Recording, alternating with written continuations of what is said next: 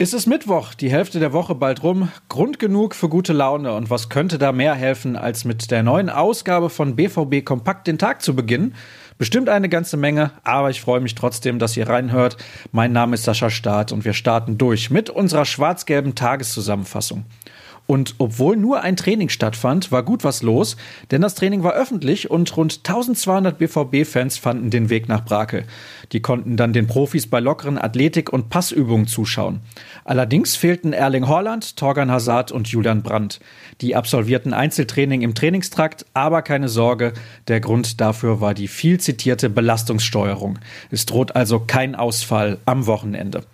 Die Teuter sowie die verletzten Marco Reus und Thomas Delaney nahmen an der Einheit ebenfalls nicht teil. Beim denen wäre das sogar möglich gewesen, aber er soll wieder ganz behutsam an die Mannschaft herangeführt werden. Den Fans vor Ort haben wir übrigens die Frage gestellt, wird der BVB dank des Einflusses der Winterneuzugänge Emre Can und Erling Haaland noch deutscher Meister? Das Ganze gibt es als Video auf unserer Internetseite zu finden, dazu eine Fotostrecke und einen Artikel. Bereits am Montag äußerte sich derweil Tatortstar Wotan Wilke Möhring gegenüber der DPA zu Erling Haaland. Mist, der Streber kommt, sagte der eingefleischte BVB-Fan unter anderem. In Paris beim Achtelfinal-Rückspiel in der Champions League wird er auch mit dabei sein. Aber er fahre nicht dorthin, um zu verlieren. Weitere Aussagen findet ihr online bei uns. Genauso wie ein Beitrag von Tobias Jören über Rafael Guerrero.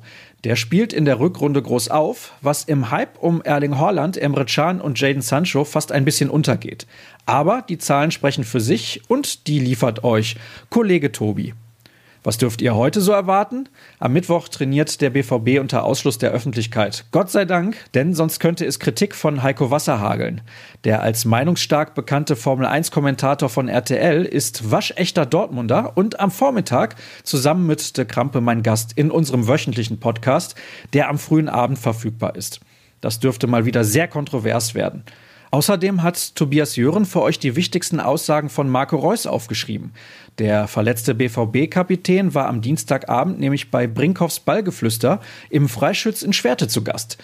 Die prekäre Situation von Sommerneuzugang Nico Schulz ist ebenfalls ein Thema. Er kommt seit dem Bremen-Spiel im Pokal gar nicht mehr zum Zug. Warum das so ist, erklärt euch Dirk Rampe. Und damit entlasse ich euch dann in den Tag, aber nicht ohne auf ruhrnachrichten.de zu verweisen. Außerdem solltet ihr bei Twitter auf jeden Fall rnbvb und natürlich auch sehr gerne Start folgen. Denkt dran, später auch in unseren wöchentlichen Podcast reinzuhören. Das war's dann für heute. Macht's gut. Tschüss.